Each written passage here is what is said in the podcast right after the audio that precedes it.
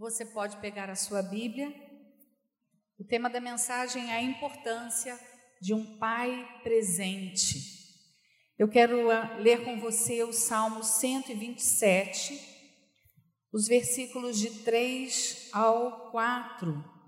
Nós vamos ler a palavra do Senhor.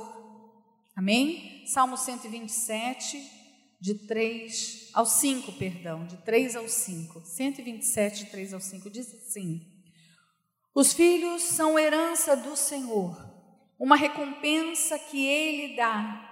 Como flechas nas mãos do guerreiro são os filhos, nascidos na juventude.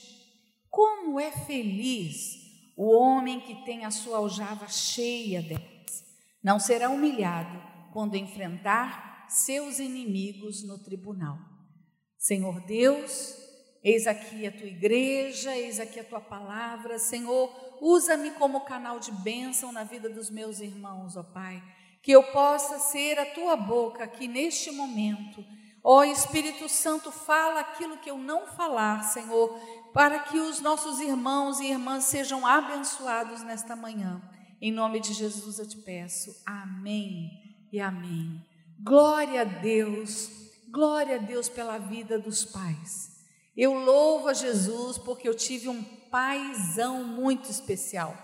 Tem, eu, eu pedi até uma foto, coloquei até uma foto para a projeção colocar hoje. Olha lá, gente. Olha meu pai na caserna.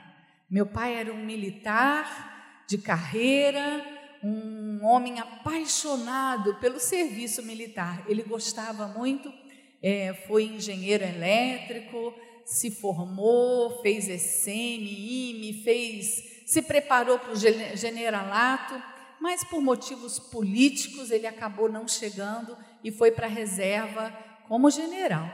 O meu pai, muito dedicado, um homem muito trabalhador, mas a maior alegria dele mesmo está na outra foto que vocês. Olha que sorriso, gente. Esse foi o dia da formatura dele em teologia. Ele era um pastor e ele amava ensinar a palavra do Senhor. Mas foi um pai querido, um pai presente, um pai cuidador, aquele que coava o leite para não ter a nata. Eu detesto nata do leite. E ele coava, aquele que esfriava o café do leite, café com leite com malabarismo, sabe aquilo? Vira num copo, vira para o outro. Eu lembro que eu ficava fascinada como meu pai conseguia fazer isso sem derrubar. meu herói. Foi, eu tenho lembranças maravilhosas dele me envelopando na cama. Seu pai te envelopava na cama? A gente morava em São Paulo e o frio era muito rígido. E ele dizia assim: toda noite, papai vai envelopar você, para não sair a coberta e ele prendia no colchão e a gente ficava presa dentro da, das cobertas bem quentinhas. Foi um paizão que se sacrificou, que quando eu cresci e virei adolescente, eu assistia luta de boxe com ele até as três da manhã. Meu pai era fã do Éder Joffre. e eu assistia com ele. A gente jogava videogame. Eu tive videogame, tá, gente? Eu sou velha, mas tinha Atari. Quem é da época do Atari? Ah, eu bati campeonatos com o meu pai no Atari. Então eu louvo a Jesus porque o meu pai brincou comigo, comigo, passeou comigo, quantas vezes à mesa conversou sobre a palavra do Senhor, me deu conselhos, me deu um conselho maravilhoso quando eu estava namorando com Ari. Eu lembro que eu cheguei na igreja a gente estava começando um namoro, e aí o nosso namoro, e eu falei: Ah, o Ari está ali na cantina, eu vou lá. E ele me segurou e disse: Não, fica aqui. Ele já te viu. Deixa que ele venha. Vamos fingir que a gente está conversando, que você não viu. Assim, ele vai ficar apaixonado por você. Gente, meu pai me deu esse conselho.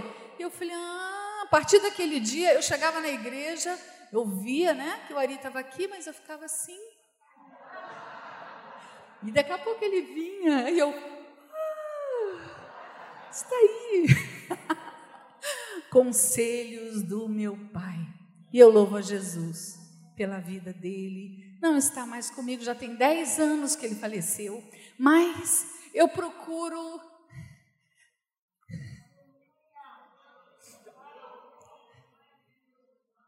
A gente sente saudades. Mas eu tenho muito mais alegria de lembranças boas do que de ficar pensando que ele não está mais comigo. Não tem como não se emocionar.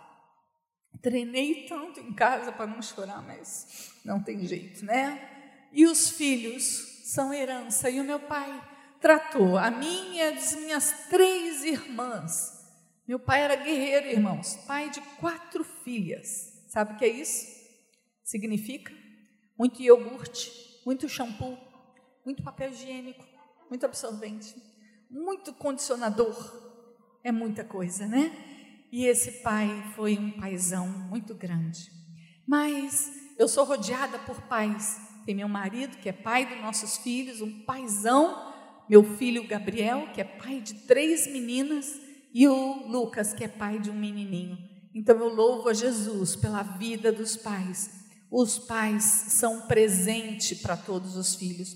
Mas num mundo que se aprofunda cada vez mais no egocentrismo, no abandono de valores, nos abandonos de valores fundamentais.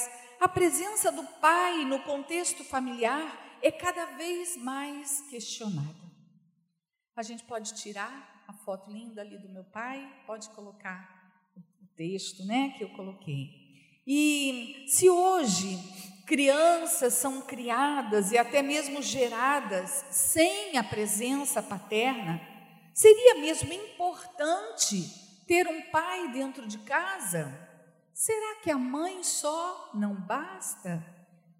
O que representa a paternidade e qual é o seu propósito ao ser criada por Deus? Qual o propósito de Deus em ter inventado a família composta pelo pai, pela mãe e pelos filhos?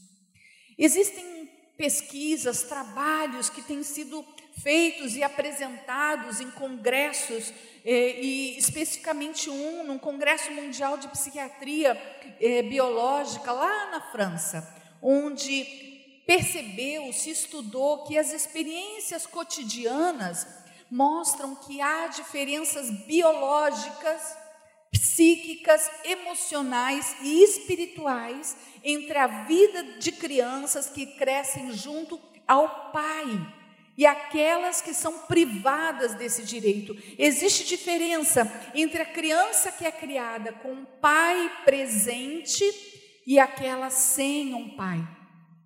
No Brasil, uma em cada quatro crianças não tem o nome do pai no seu registro de nascimento.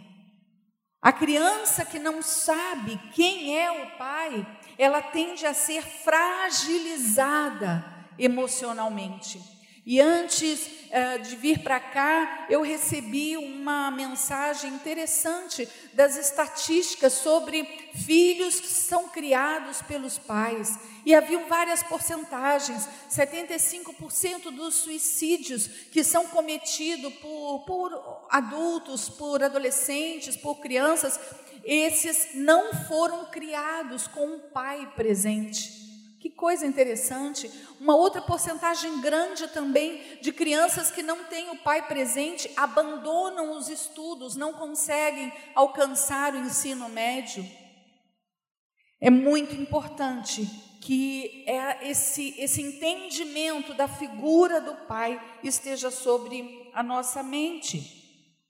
Mas mais ainda, mais do que um sobrenome, ter um registro no seu nascimento, um sobrenome no seu nascimento, mais importante do que isso é a presença ativa, efetiva de um pai, porque ela expressa proteção, afeto, provisão e entre tantas outras coisas. Eu quero dizer que o pai, ele é uma faceta do caráter de Deus. Pai, você tem uma importância na construção deste indivíduo que é seu filho e sua filha, porque você não faz ideia. A sua presença, a sua postura, a maneira como você é, vai indicar para essa criança a, a, a, o caráter de Deus. O pai, ele não é somente o chefe da família, o que transmite segurança espiritual, financeira e emocional. O pai representa Deus no coração dos filhos. Quando o filho ou a filha tem um relacionamento sadio, inteiro com o pai, fica fácil falar de um Deus amoroso, zeloso, protetor, provedor. Mas quando isto não acontece, há incômodo, há, aquele, aquela pessoa tem dificuldade de olhar para Deus como uma figura paterna porque a experiência que ele tem na sua casa não favorece isso. Seu pai não espelhou para ele a pessoa de Deus. Mas falar deste Deus para um filho, um filho carente de pai, torna-se com certeza bem mais difícil, é bem mais complicado. O pai, ele representa a identidade de Deus na vida dos filhos. E eu quero dizer que nenhuma mãe, por melhor que seja, consegue assumir de fato o papel do pai na família. Pela misericórdia de Deus, a mãe que cria os filhos sozinha até consegue grandes proezas, mas ela, eu digo para você, mãe, você não vai nunca conseguir preencher a lacuna da paternidade, porque Deus definiu com clareza esses papéis. Eu sei que muitas mulheres têm criado seus filhos sozinhas, talvez porque foram abandonadas, talvez porque o seu, na época, namorado não assumiu a paternidade dos filhos. E eu quero dizer que você é valente, guerreira e o Senhor está com você, mas você não consegue preencher esta lacuna. O nosso Deus tem condição de preencher esta lacuna, tá? Então, ore para que os seus filhos possam permitir que o Deus Pai, aquele que é pai de órfãos, ele possa preencher este lugar, esta falta tão grande que um pai faz. O grande projeto do coração de Deus é a família. E qualquer personagem que falta, que falte nesse contexto familiar, vai deixar o cenário incompleto. Nós estamos vivendo um período de pandemia aonde muitos pais foram ceifados, muitos pais jovens não estão mais na sua família, morreram por questão do vírus da Covid, muitas mães morreram. Nós temos aqui na igreja recentemente, é um bebezinho ainda de meses que perdeu a sua mãe e a família está tendo que cuidar, avós, tios, vai ficar ali uma lacuna que pode ser preenchida pelo amor do Senhor. Não é? E eu creio que as pessoas que estão cuidando desse bebê vão cuidar com um amor maternal, os homens dessa família e vão cuidar com amor paternal. Mas a verdade é que o projeto de Deus é que a família tenha cada um o seu papel. No texto que nós lemos neste salmo, o texto ele nos fala como é feliz o homem que tem filhos e compara os filhos a flechas. Ora, flechas, elas precisam ser preparadas para serem lançadas. Você concorda? Você não pode usar qualquer vareta torta, com imperfeições para usar como flecha não vai alcançar o seu objetivo. Precisam estar bem alinhadas, no formato, no peso adequado, precisam ser experimentadas antes de serem lançadas para longe. O pai é a pessoa que precisa estar presente na vida do filho, a fim de prepará-lo para a vida. Pai, é você que precisa preparar a sua flechinha. Está nas tuas mãos. A sua esposa tem participação neste preparo, mas eu quero te dizer que a responsabilidade é do pai. É do pai preparar o filho, a filha para a vida. O pai que almeja ter êxito no seu papel de pai precisa se inspirar primeiramente em Deus e seu coração paterno. A gente vê que em todas, em toda a escritura existe revelações sobre a pessoa de Deus, não é mesmo? Ele se mostra como Senhor, lá em Ezequiel 20, no versículo 19. Ele se mostra como o amigo, lá no Evangelho de João, capítulo 15, versículo 14. Como rei, em Salmo 10, 16. Como o médico fiel, o médico cuidador, em Mateus 9, 12. E entre tantas outras formas que a Bíblia relata. Porém, nenhuma é tão sublime e de tão grande alcance como a sua revelação como Pai. Deus, irmãos, é um Pai paciente que não perde o controle com nenhum dos seus filhos. Talvez aqui nessa plateia, talvez ouvindo a gente lá no Facebook, haja pessoas que foram feridas pelos, pelo pai, ou não tiveram a presença de um pai, viveram uma experiência com o seu pai de agressividade, de impaciência, de rispidez, de descaso, de abandono, de rejeição, de abusos. Isso é tão terrível na vida de um filho, de uma filha, ser abusado, abusada pelo seu pai. Não há experiência que destrua mais o coração de um filho, de uma filha, não poder mais confiar no seu pai. E a rejeição, então, essa é devastadora. Isso causa traumas e transtornos mentais, irmãos, que vocês não imaginam. Mas eu quero te dizer nesta manhã que Deus não é assim. E que Ele pode curar o seu coração ferido de tudo que você viveu com este pai inconsequente, talvez inexperiente, não consciente, não dedicado. Deus, Ele é um Deus é um Deus Pai paciente. Ele não perde o controle com seus filhos, ele ouve com atenção. Ele te ouve a qualquer momento. Deus é um Pai justo que disciplina quando necessário, porque Ele ama. E a sua disciplina não está dissociada do seu afeto, já que a Bíblia diz que Deus disciplina os filhos que ama. Hebreus 12, 6 nos fala isso. E o pai, aí estou falando de você, pai, o pai que não disciplina, na verdade não está dando nenhuma prova de amor ao filho. A disciplina, colocar as regras e os limites para dizer quem é que manda, é importante, sabe? Disciplinar seu filho, ele vai entender que ele não pode passar os limites, e assim, no crescimento dele, cada vez mais a obediência será fácil, será sempre é, espontânea.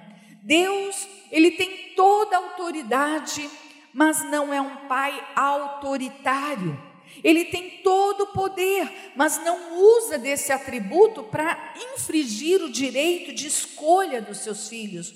Deus Pai conhece os corações, mas não usa sua onisciência para manipular. Ele é um Pai cheio de amor, que ama incondicionalmente, sem pedir nada em troca. Vocês se lembram da parábola do filho pródigo? Ela exemplifica bem isso. Está lá no Evangelho de Lucas, capítulo 15, do versículos 11 ao 32. Leia em casa com calma todo este texto. O filho, a Bíblia conta, né, a parábola conta, que o Senhor Jesus nos disse, é que o filho rebelde pediu a sua parte na herança.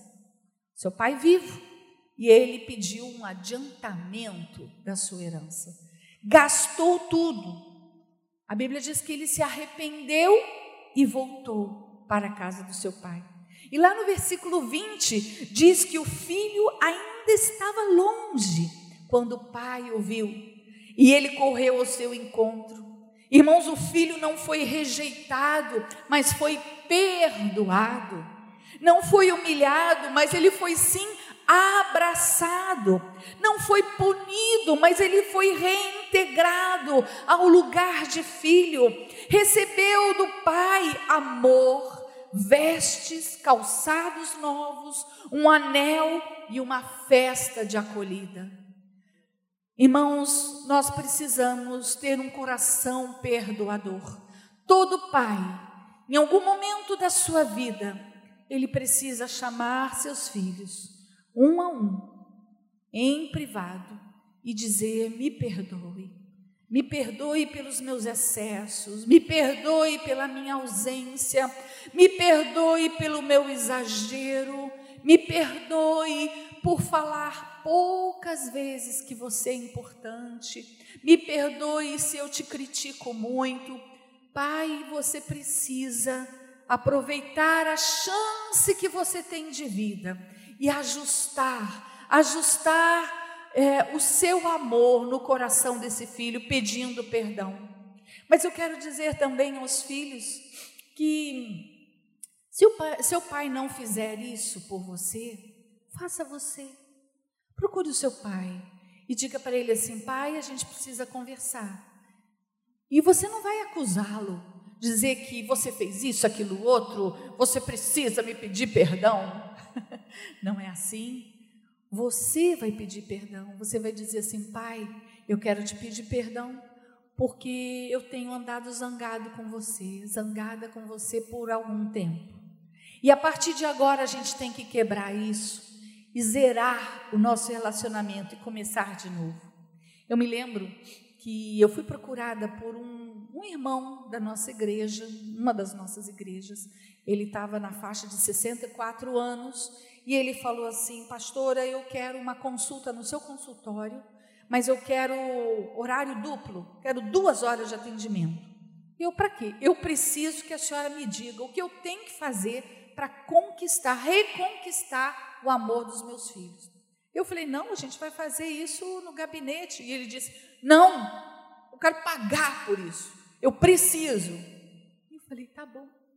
E eu vi aquele homem com 64 anos me dizendo: Meus filhos são frios comigo e eu sou frio com eles. Nós não nos abraçamos. Ah, aliás, eu recebo três abraços no ano e dou três abraços no ano: no meu aniversário ou no aniversário deles, no Dia dos Pais e no Natal. E os nossos abraços são assim, ó. Sabe aquele abraço distante, e que dá um tapinha nas costas. E ele disse: só isso. E aí, irmãos, foi muito lindo porque eu conversei com aquele pai e pude orientá-lo a buscar reconciliação, essa reconciliação com seus filhos. E ainda disse: eles não vão acreditar em você de cara, eles vão achar que é da boca para fora, que você está com remorso, que você está com medo de morrer e está querendo dar uma de bonitinho. Não tem problema. Eu falei, para recuperar a confiança leva tempo. E aí instruí, e ele falou que todos os dias, quando os filhos acordavam, eh, no, no, café da manhã, que geralmente era ele que preparava, ele dizia assim: Meu filho, Deus abençoe você no seu trabalho hoje. Para o outro filho, meu filho, Deus te abençoe nos seus estudos. Vem cá e me dá um abraço. Ele diz que a primeira vez que ele foi abraçar, o filho ficou assim, gelado, com as mãos para baixo. E eu falei para ele assim: dê um abraço de pelo menos sete segundos. Imagina a cena: o pai abraçando e o filho assim, e ele lá contando: um, dois, três, quatro cinco, seis, sete. Ai, mas por que sete segundos? Porque para dar tempo da pele com a pele se unindo, o cérebro identificar e liberar assim, ó, uma chuva de ocitocina, que é o hormônio da calma, o hormônio do bem-estar. E eu lembro que ele me disse que o filho olhou para ele assim: Tá tudo bem? Você vai separar da mamãe? E ele falou: Não. Vai com Deus, meu filho. E ele foi embora. Quando o filho voltou, oh, meu filho, coisa que ele nunca fazia. Que bom que você chegou. Como foi o seu trabalho? E o filho olhou para ele. Normal, tudo bem.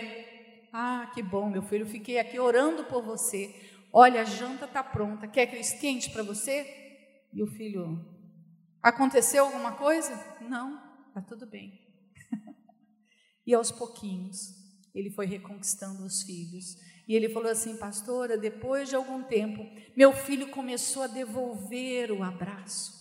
Meu filho começou a aceitar o elogio e nós começamos a sair, bater papo, conversar. Sempre é tempo de resgatar o que você perdeu. O ideal é você construir este relacionamento. Construa esse relacionamento de cuidado, de carinho. Lembra, é a sua flechinha. Limpe a sua flechinha, cuide da sua flechinha, ensine, ame, esteja presente. O apóstolo Paulo, na sua carta aos Efésios, também dá instruções de como o exemplo de Deus deve ser seguido pelos pais. Lá em Efésios 6, capítulo 6, versículo 4, diz assim: Pais, não irritem seus filhos, antes criem-nos segundo a instrução e o conselho do Senhor. Veja bem, muitos pais entendem que eles têm que ficar dando total privacidade para os seus filhos. Eles entendem que não irritar os filhos é ficar né, na porta. Filho, Posso entrar? Meu filho, é, eu posso, você pode me mostrar isso ou aquilo. Não é isso, irmãos. Quarto de filho não tem tranca, certo? Se você tem uma filha moça, tenha o hábito de bater e perguntar: filha, papai pode entrar aí porque sua filha pode estar trocando de roupa. Meu pai sempre pedia. Mas quando a gente era criança, irmãos, não tem essa de privacidade, não. Meu pai abria minha mochila, verificava tudo que tinha lá. Eu lembro quando ele dizia: Que borrachinha cor-de-rosa de uvinha é essa aqui, Isabel? Papai não comprou isso para você. Ah, é... Não, achei, achei na escola. Achou e por que não era sua? Por que, que você não devolveu? Por que, que meu pai me ensinava isso? Porque ele vasculhava minhas coisas, entendeu?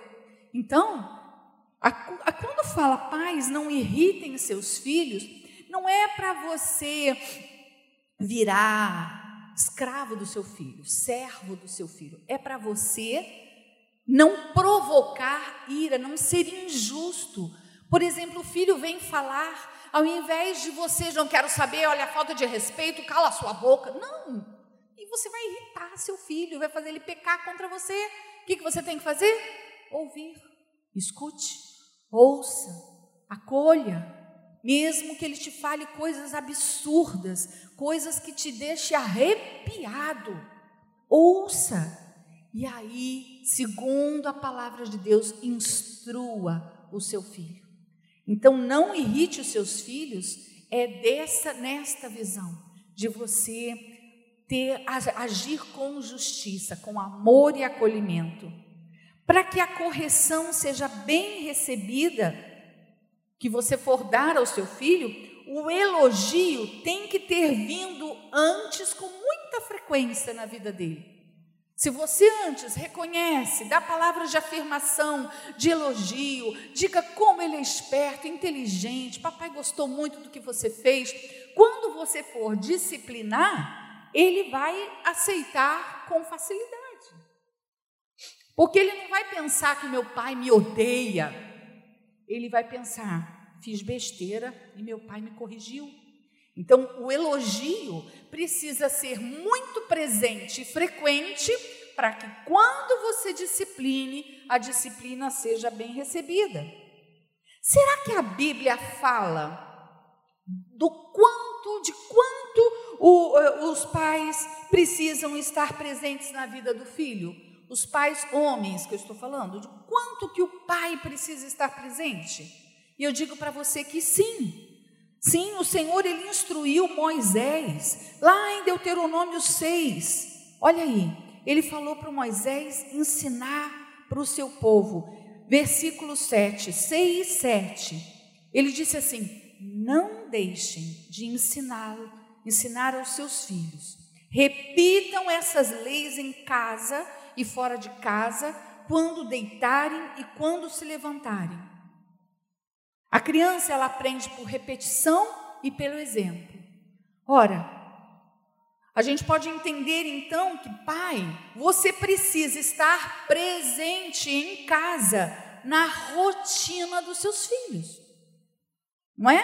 Para você ensinar, olha só, em casa, fora de casa, quando deitarem e quando se levantarem, quando estiverem andando no caminho, quando ele estiver jogando bola com você, quando você estiver com a caixa de ferramenta, quando você estiver dando aquela faxina no quintal que a sua esposa pediu, quando você for fazer a compra no supermercado, seu filho estiver junto com você, você precisa estar presente na rotina, no dia a dia do seu filho. Eu sei que você precisa trabalhar. Eu sei que você precisa se esforçar. E eu me lembro quantas vezes, irmãos, meu pai trabalhava no quartel, mas como eu disse, né, quatro filhas, com consumo diário de shampoo e condicionador, irmãos, ele tinha que ter um trabalho extra. E aí à noite ele dava aula numa faculdade de engenharia.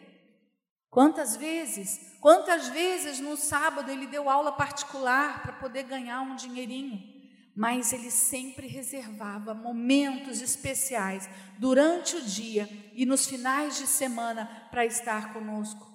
Você precisa se dedicar, sentar à mesa com eles, não fica comendo na frente da televisão, vendo o seu jogo de futebol. Para tudo tem hora. Mas sente à mesa, acostume-se a sentar à mesa, brincar, acompanhar os acontecimentos escolares dos seus filhos, contar histórias. Irmãos, como é importante, você não sabe como é importante na construção psíquica da sua criança o fato de você contar histórias, sejam elas histórias bíblicas ou fábulas. Eu me lembro que eu era professora de escola dominical e modéstia à parte, irmãos, eu sou uma boa contadora de histórias. As minhas histórias, as, as crianças ficavam muito envolvidas. E os meus filhos gostavam. Mas de longe, eles amavam quando o Ari ia contar as histórias. E eu não ficava com ciúmes, não. E eu ouvia as gargalhadas, porque o Ari tem um jeito engraçadíssimo de contar histórias. E era muito divertido. E eu lembro da cara dos meus filhos quando dizia assim: É você hoje à noite que vai contar a história, mamãe? Sou eu, hoje sou eu. O papai está muito ocupado, depois ele, amanhã ele vem. Mas quando os meninos, quando o Ari ia, que alegria. Conte histórias para os seus filhos. Fazer saídas com cada filho exclusivamente. Você tem este hábito? Deve ter.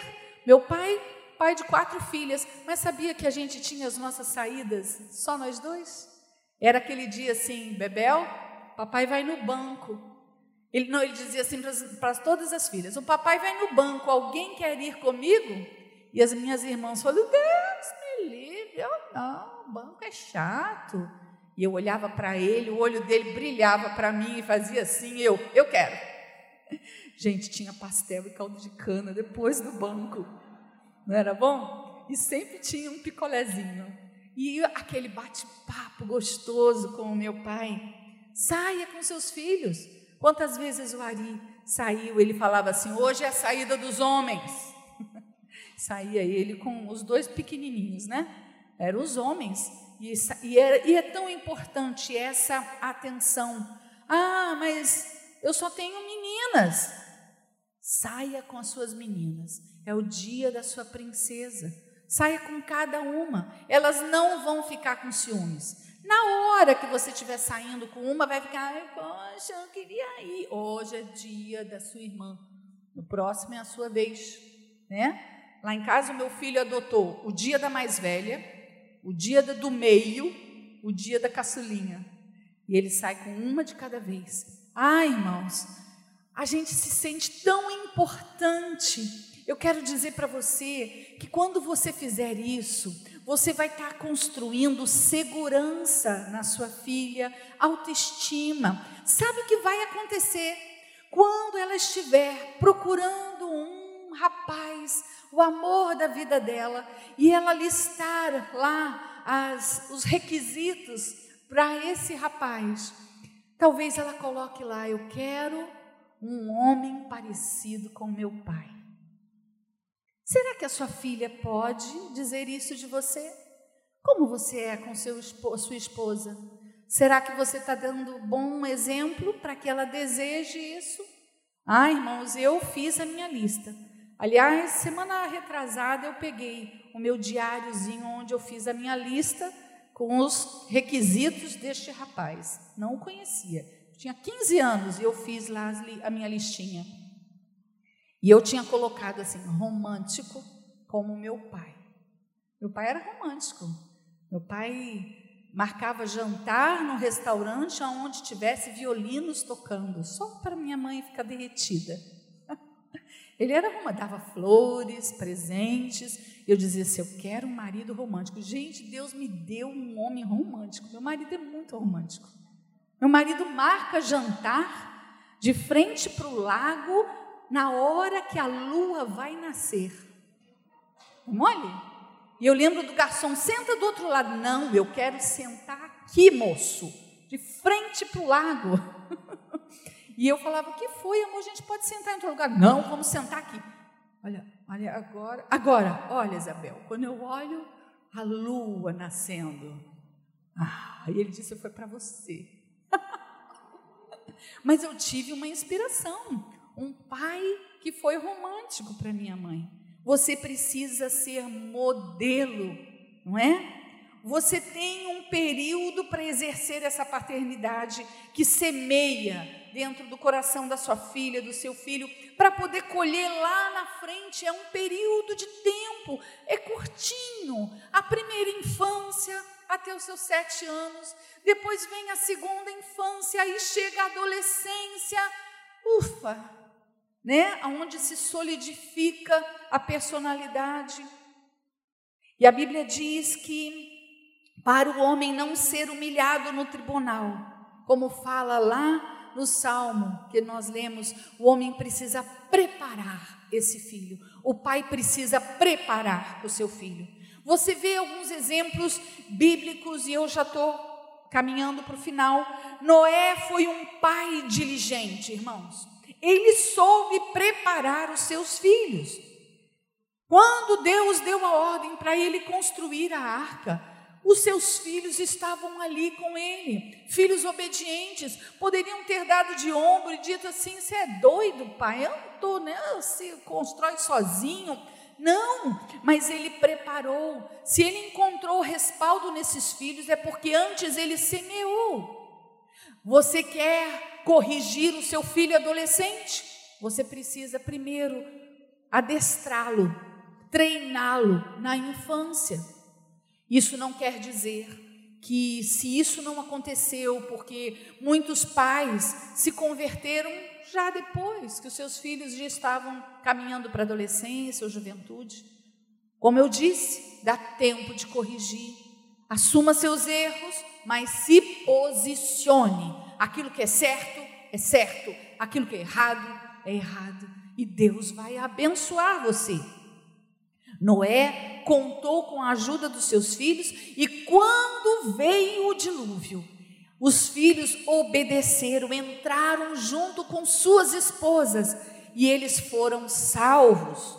Outro exemplo lindo de pai foi José, o pai adotivo de Jesus, aquele que recebeu Jesus para cuidar como um filho aqui na terra. Ele amou Jesus, mas não só amou e sustentou, ele preparou Jesus. Ele preparou Jesus para a vida profissional, porque era, era o papel dele. Ele ensinou, ele levou o seu filho é, a, a, todas as festas judaicas, que eram costumes daquela, naquele período, para reforçar, para fortalecer a fé deles e o instruiu em um ofício de carpinteiro. Irmãos, quanto tempo um pai precisa para ensinar um filho o ofício de carpinteiro? Eu acredito que bastante tempo. Não é uma, um intensivão de um dia, são várias vezes, vários dias. Ou seja, José estava presente, ensinando Jesus o ofício de carpinteiro. E no dia que José faltou, certamente Jesus ajudou no sustento da sua família com os serviços de carpintaria que ele aprendeu com o seu pai aqui na terra. E, para terminar, eu quero falar com você eu quero ler aqui um texto adaptado de um psiquiatra cristão, o Dr. Saulo Barbosa, e o título é O Homem e o Milagre. O pai. Diz assim: a mãe gesta o milagre, algo grandioso demais e que não está ao alcance dos pais. A gestação é milagre e mistério. Os pais são do simples e óbvio, da horizontalidade, do acordar, aplicar sua força no mundo e voltar para casa com algo conquistado. Os pais não gestam o milagre. Ele lhes é dado, o milagre lhes é dado através do sacrifício da mãe. Porque no momento do parto, a vida em risco não é a de vocês, pais, é da mãe. O milagre lhes é confiado para que seja protegido e sustentado. O risco para a vida de um pai é não gastá-la pela sua família. Um pai que se poupa, se perde. Um pai que se poupa, se perde.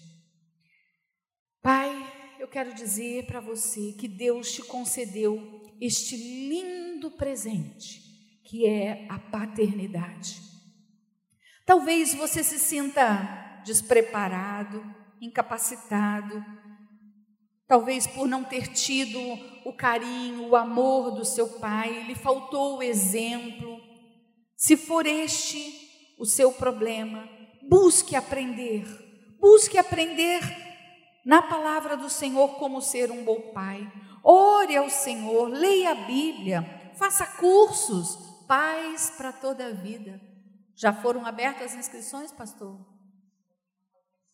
Ah, vai ter no ano que vem. Mas você pode ler bons livros.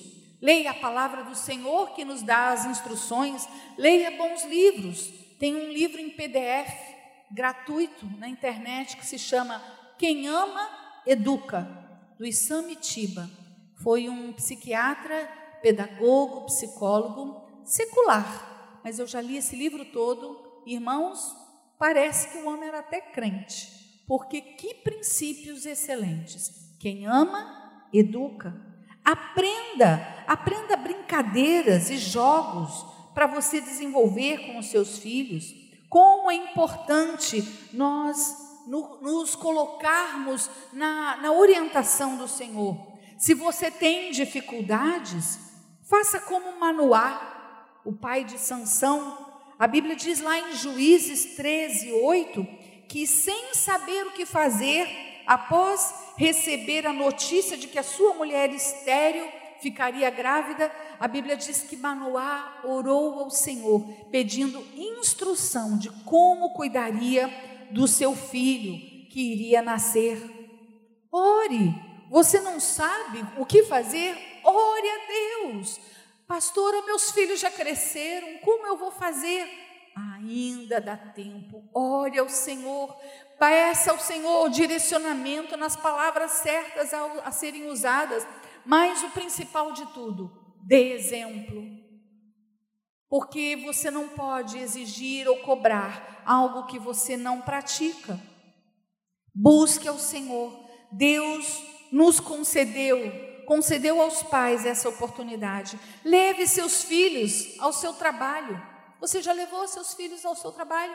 eles vão amar, eles vão se comportar bem, não se preocupe, porque eles vão ficar tão orgulhosos de você que eles vão amar, vai ser uma experiência linda. Planeje tempo de qualidade com os seus filhos.